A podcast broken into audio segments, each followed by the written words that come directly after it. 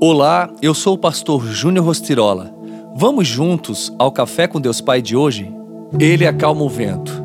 Quando entraram no barco, o vento cessou. Então os que estavam no barco adoraram, dizendo: Verdadeiramente tu és o Filho de Deus. Mateus 14, 32 e 33. Precisamos voltar a confiar e ter fé nas pequenas coisas. Lembro-me de que certa vez, quando eu era adolescente, minha mãe me incumbiu de realizar uma tarefa no centro da cidade. Quando entrei no ônibus e chequei o dinheiro, eu só tinha o suficiente para a passagem de ida. Mas me recordo como se fosse hoje que declarei: Eu vou e a volta o Senhor vai preparar para mim. Fiz tudo o que minha mãe me havia mandado fazer. Na hora de ir embora, fiz uma chamada a cobrar para a casa da vizinha a fim de avisar a minha mãe que eu não tinha dinheiro para voltar. Eu estava no telefone público falando com ela e ela estava apavorada. Eu disse que não sabia o que fazer e ela me mandou pedir ajuda a alguém, mas eu era extremamente tímido, não tinha como fazer isso. Isso era impossível para mim.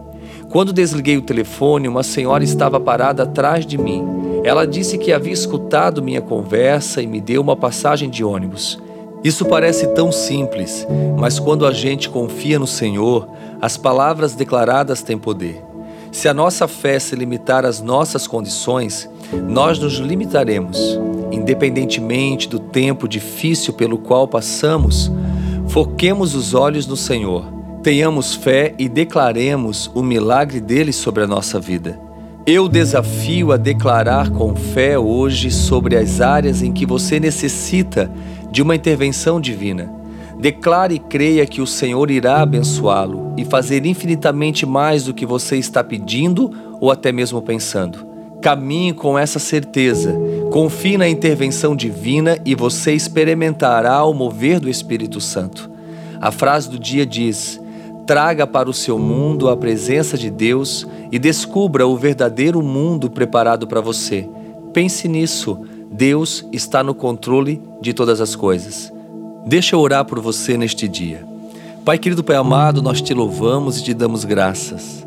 Senhor, sabemos que Tu és um Deus presente, um Deus que nos concede vida, um Deus que cuida, guarda, livra de todo mal.